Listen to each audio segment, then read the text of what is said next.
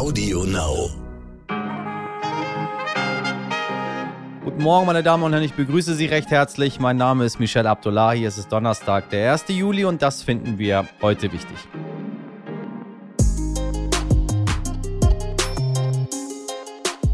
Ist das nur ein kleiner Fauxpas oder ein handfestes Plagiat?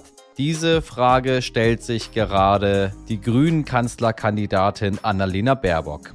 Die hat für ihr Buch offenbar einige Passagen zum Teil wortwörtlich aus anderen Artikeln kopiert und wird dafür hart angegangen. Die Frage ist nun für mich, zu Recht oder nicht. Darüber gehen die Meinungen ziemlich weit auseinander und deshalb bitte ich heute zwei Kolleginnen vom Stern zum Streitgespräch. Außerdem schauen wir gleich auf das Leben einer Ikone, auf Lady Diana die heute 60 Jahre alt geworden wäre, und klären, was es mit geheimen Tonbandaufnahmen von Diana auf sich hat, die heute Abend exklusiv bei RTL ausgestrahlt werden.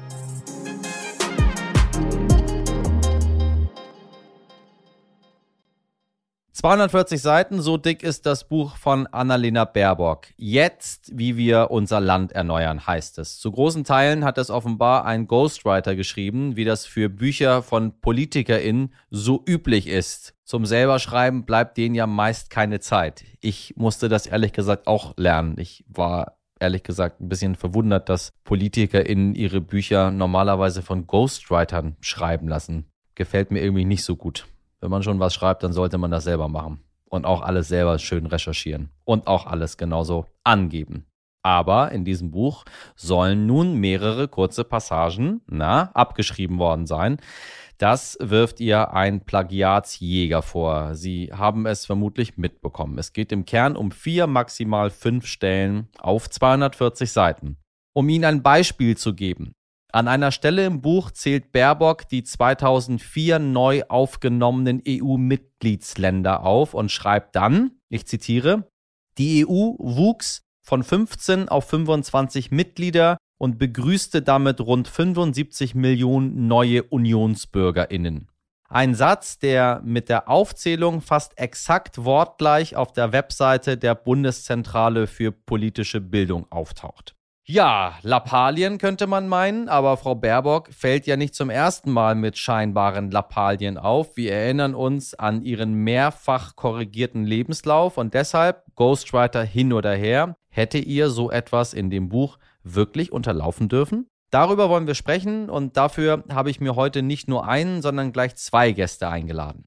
Wir haben es angekündigt, heute mal äh, Premiere, wir machen mal ein Streitgespräch, wenn wir nämlich in der Redaktion feststellen, da äh, gehen die Meinungen sehr auseinander. Ähm, dachten wir, wir holen jetzt mal beide dazu. Äh, Kerstin Herrnkind, Reporterin Gesellschaft und Axel Vornbäumen, diesmal richtig. Falls Sie sich erinnern, letztes Mal habe ich Fernbaumen gesagt, aber jetzt haben wir ihn für den richtigen Namen dazu. Also Axel Vornbäumen, Reporter im Hauptstadtstudio, beide bei mir. Kerstin und Axel, ich grüße euch. Hallo. Hallo. Bin ja schon mal froh, dass der Name richtig buchstabiert wurde. wie? Ich, ich habe mich sowieso gefragt, wie konnte ich aus Fernbaumen, äh, aus Vornbäumen Fernbaumen machen, aber ja. äh, manchmal, manchmal funktioniert das Gehirn nicht so richtig. Aber jetzt haben wir es. Deswegen bleiben wir bei den Vornamen. Aber das ist nicht das Thema unserer heutigen Sendung und unseres Streitgesprächs. Also, wir möchten über Annalena Baerbock und äh, diese ja, Plagiatsaffäre, wie immer wir sie nennen möchten, sprechen. Kerstin ist der Ansicht, äh, selbst solche Kleinigkeiten dürfen Frau Baerbock nicht unterlaufen. Das ist einfach unsauber gearbeitet. Und Axel plädiert dafür, die Kirche im Dorf zu lassen und sagt, äh, jedes Politikerinnenbuch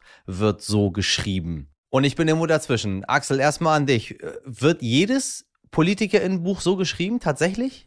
Das weiß ich nicht, ob jedes Politikerinnenbuch so geschrieben wird. Ich mutmaße aber mal, dass äh, Autoren, egal welcher Couleur, sich immer äh, Informationen von außen äh, holen. Und ob sie nun äh, Ghostwriter haben, ob sie Helfer haben, ob es bei höheren Politikern dann Mitarbeiter sind, die ganze Textpassagen schreiben oder es zumindest zur Verfügung stellen. Ähm, das wird immer nicht so richtig äh, deutlich. Also mit anderen Worten, ich will da jetzt Frau Baerbock nicht freisprechen von Fehlern, die sie gemacht hat. Ich plädiere einfach nur dafür, das ein bisschen tiefer zu hängen, was an Aufregung da gerade ist. Kerstin, das siehst du ein bisschen anders, ne? Ähm, nee, ich muss auch sagen, ich finde, die Aufregung sollte man in der Tat höher hängen. Aber das geht für mich in erster Linie an die Adresse der Grünen, weil was die Grünen jetzt veranstalten, das finde ich nimmt wirklich unwürdige Formen an. Ähm, ich habe vorhin nachgeguckt, da ist jetzt von einem Propagandakrieg gegen Frau Baerbock die Rede. Also da muss ich wirklich sagen, Kirche im Dorf lassen und mal eine Nummer kleiner. Ich finde, wenn äh, eine Frau Kanzlerin werden will in diesem Land, wenn sie ankündigt, sie möchte das Land erneuern, dann muss sie sich auch gefallen lassen, wenn man ihr vorhält, dass sie sauber gearbeitet hat. Ähm, ich finde, das ist kein Pillepalle, diese abgeschriebenen Textstellen. Das ist auch kein großer Skandal, aber es ist unredlich und es ist peinlich. Autoren verlieren keinen Zacken aus der Krone, wenn sie wörtlich zitieren. Ja. Das machen alle Autoren, dauernd, müssen sie auch. Ja. Alles andere ist eine Urheberrechtsverletzung. Sie machen dann transparent, wer sie beeinflusst hat. Äh, und Grünen sind sehr für die Toler äh, Transparenz. Und ich finde, das hätte Frau Baerbock noch machen können. Anführungszeichen unten, Anführungszeichen oben. Und die Sache wäre geritzt gewesen. Axel, hat sie aber nicht gemacht. Nein, hat sie nicht gemacht. Ich glaube, wir müssen im Prinzip uns auf zwei Ebenen bewegen. Das eine sind die Fehler und Ver oder Verfehlungen oder was für ein immer ein großes Wort man dafür finden will, die in einem Buch ähm, äh, passiert sind, das mindere Aufmerksamkeitswert hat A und B keine Dissertation ist. Also ich finde, man muss da schon noch mal ein bisschen differenzieren. Es wird aber so getan und immer wenn von Plagiatsvorwürfen in der Vergangenheit die Rede war, dann handelte es sich in der Regel um Dissertation, als ob es hier etwas Dissertationsähnliches gewesen wäre. Das ist es nicht. Es ist ein Sachbuch, es ist ein Bekenntnisbuch für politische Ideen. Und dass man die nicht alle selber hat, sondern auch durch Aktenstudium, durch Gespräche und so weiter Sachen von anderen übernimmt, das finde ich ist ganz selbstverständlich. Die zweite Ebene ist aber, was daraus gemacht wird. Also dass es die zweite Meldung in den Tagesthemen gestern Abend war, dass es eine Meldung in der Tagesschau war, ähm, das halte ich für vollkommen überzogen. Also es wird dem Ganzen ein Gewicht ähm, zugemessen, dass das nicht verdient. Dazu ist das einfach zulässlich. Das sind zu kleine Sachen. Wer fragen, Kerstin? Ja, ich sehe dich schon atmen hier im Hintergrund, bitte. Ja, ähm, der Einwurf, das sei keine Dissertation, den kann man so nicht gelten lassen weil jeder Autor, der veröffentlicht, und sei es in Anführungszeichen nur ein Blog, hat das Urheberrecht zu achten. Das ist Gesetz. Man klaut also bei anderen Leuten. Und das darf man ja auch. Klauen ist sogar erwünscht. Total, das total. bringt den Diskurs ja, ja, ja, ja nach vorne.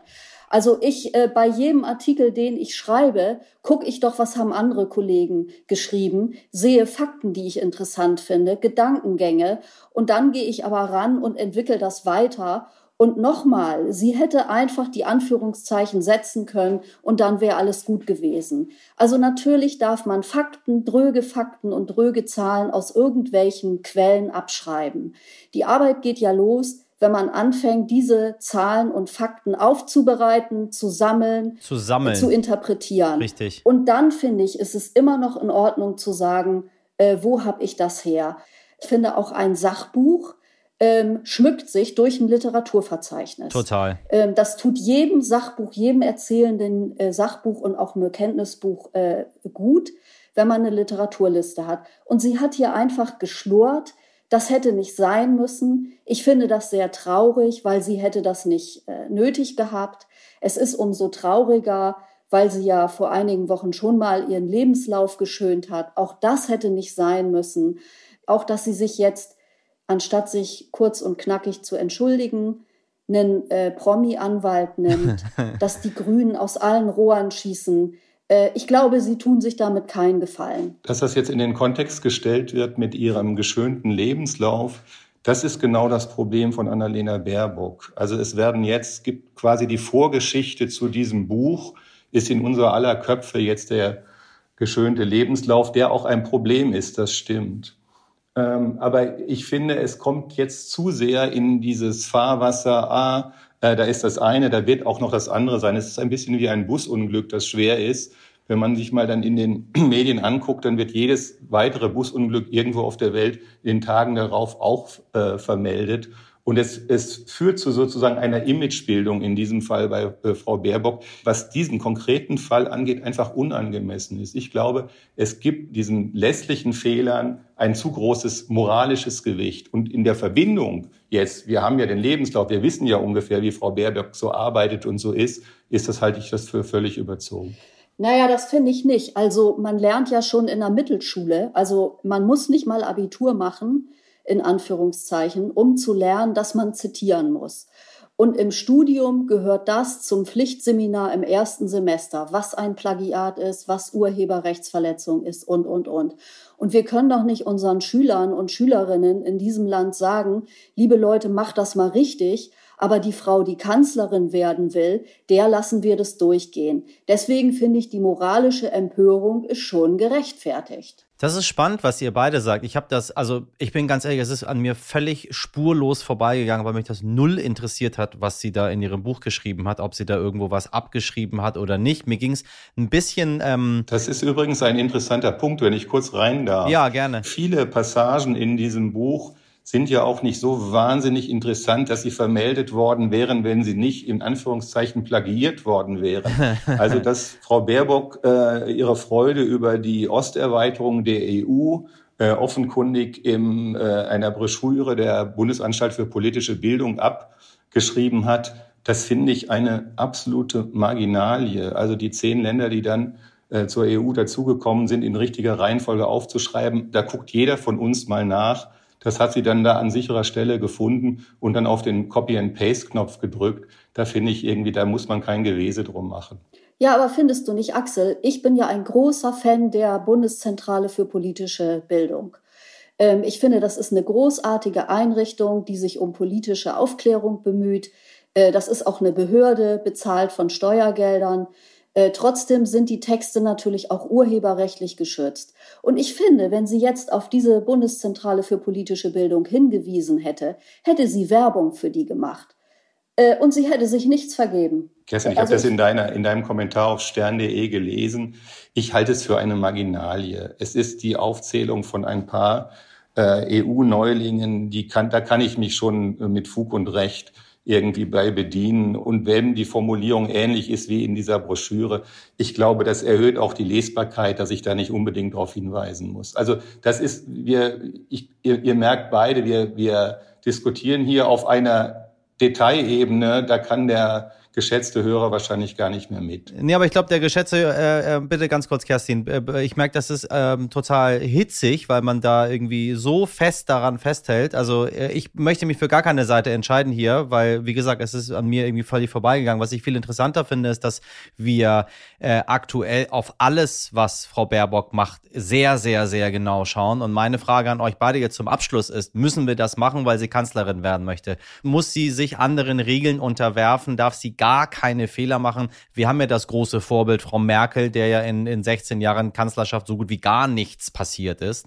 Ähm, müssen wir da so super, super, super genau draufschauen? Ähm, ja, ich finde schon, dass man da super genau draufschauen ähm, muss.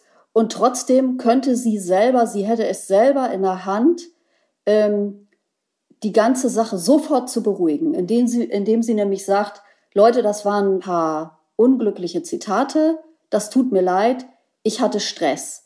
Aber durch diesen Wirbel, den sie jetzt veranstaltet mit Promi-Anwalt und dass die Grünen auf Twitter zur Solidarität aufrufen und den Kritikern hier Propaganda vorwerfen und sie äh, sogar in die rechte Ecke stellen, das ist einfach, das ist unglücklich. Und damit heizt sie diese ganze Debatte an. Ich bin allerdings auch der Meinung, dass natürlich auch die Notenfälschung von Herrn Laschet ein Thema sind.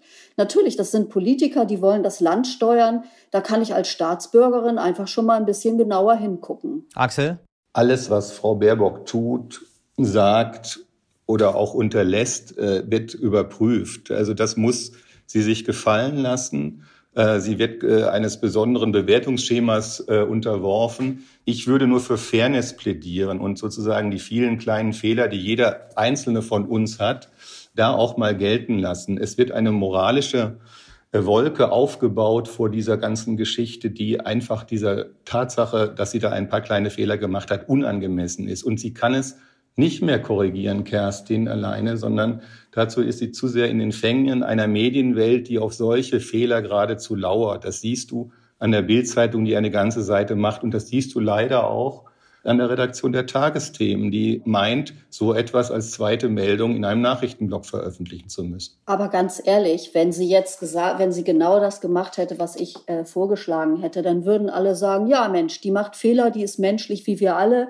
Wissen wir, haben wir in der Schule auch gemacht. Ah, das wissen wir nicht so genau, ne? Das wissen wir nun nicht. Das, das ist ja, wir wissen ja nicht, was am Ende passiert wäre, hätte sie gesagt, sorry, das ist dumm gelaufen. Wäre mal schön, dass, wenn wir mal sowas mal sehen würden, was da passiert. Ähm, wir wollten Ihnen, liebe HörerInnen, mal gerne mal anbieten, dass Sie, wenn Sie auch zwischen den Stühlen stehen, mal zwei äh, ganz krasse Meinungen zu dem Thema hören. Äh, am Ende müssen Sie sich Ihre Gedanken selber dazu machen.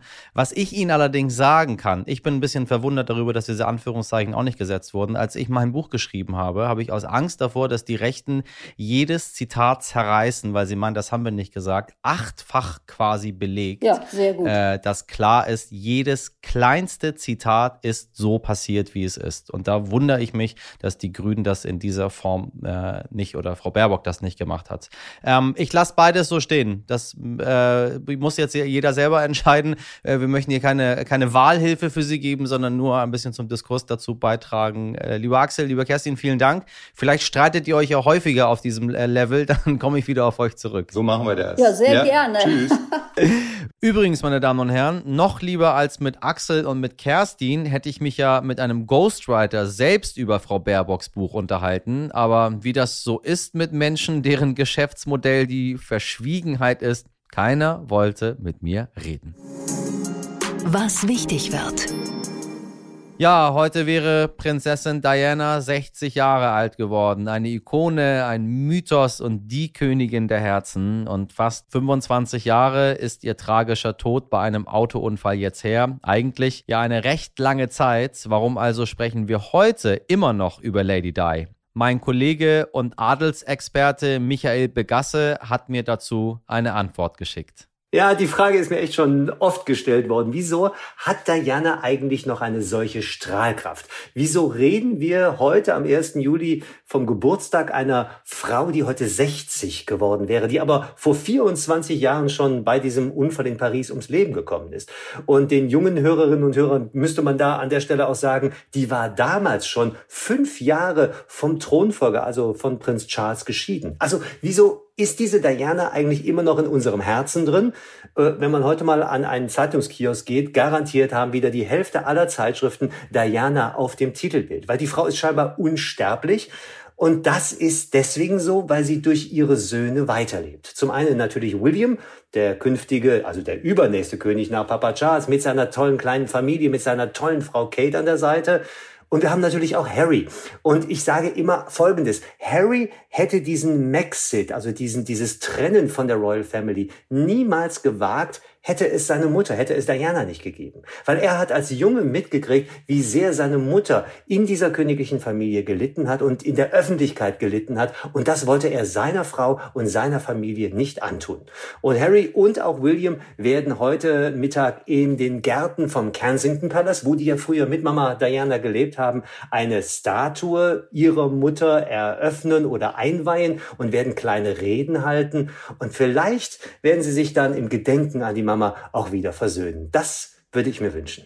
Nun ist es ja so, dass heute auch von geheimen und exklusiven Tonbandaufnahmen von Prinzessin Diana die Rede ist. Was es mit diesen Aufnahmen auf sich hat, hat mir Michael ebenfalls erklärt. Die Tonbänder, die stammen aus dem Jahr 1991 und sie sind die Grundlage für das Skandalbuch von Andrew Morton. Lange Zeit hatte Diana ja bestritten, überhaupt die Urheberin dieses Buches zu sein und ein Freund von ihr, nämlich James Coldhurst, hat die Fragen von Andrew Morton in den Kensington Palast geschmuggelt, hat diese Aufnahmen gemacht und hat diese Kassetten, damals hat man noch Kassetten gehabt, an Andrew Morton wieder weitergegeben. Und das Spannende und das Faszinierende an diesen Tonbändern ist, wir hören wirklich Dianas Stimme und wir hören ganz, ganz häufig, wie verzweifelt sie damals war.